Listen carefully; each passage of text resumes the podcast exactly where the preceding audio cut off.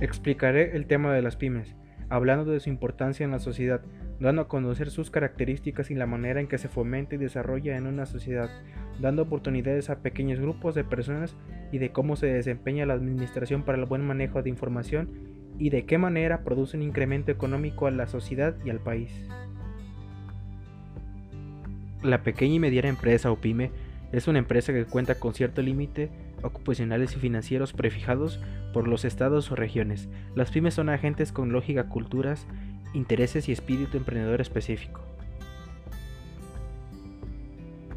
Característica de las pymes. Las pymes se caracterizan por promover la innovación trabajando con la lógica, los intereses y la cultura.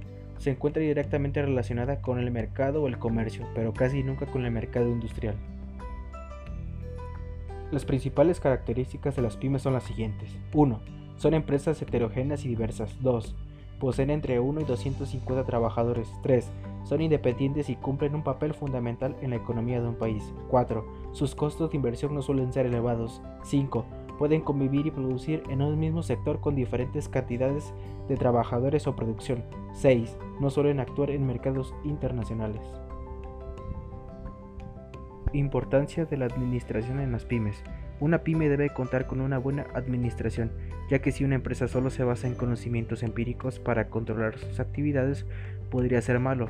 Por eso debe darse la tarea de contratar a personas capacitadas profesionalmente para que tenga una buena administración y buen manejo de información.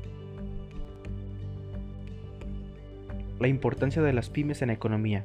Las pequeñas y medianas empresas proporcionan una parte del Producto Interno Bruto a la nación y asimismo beneficiando a una gran cantidad de trabajadores. La conclusión final del trabajo es que pudimos conocer de manera breve y concisa la importancia de las pymes y de cómo beneficia a la sociedad de una nación.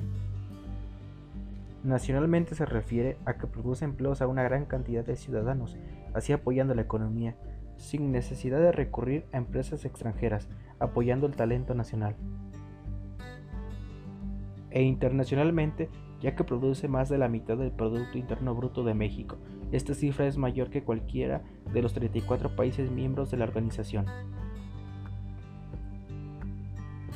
Y como punto final, creo que México y muchos países con sus organizaciones y empresas nacionales pudiesen estar a la altura de las empresas extranjeras, pero la mala planeación y falta de apoyo de los gobiernos no nos permiten desarrollarnos como grandes empresarios.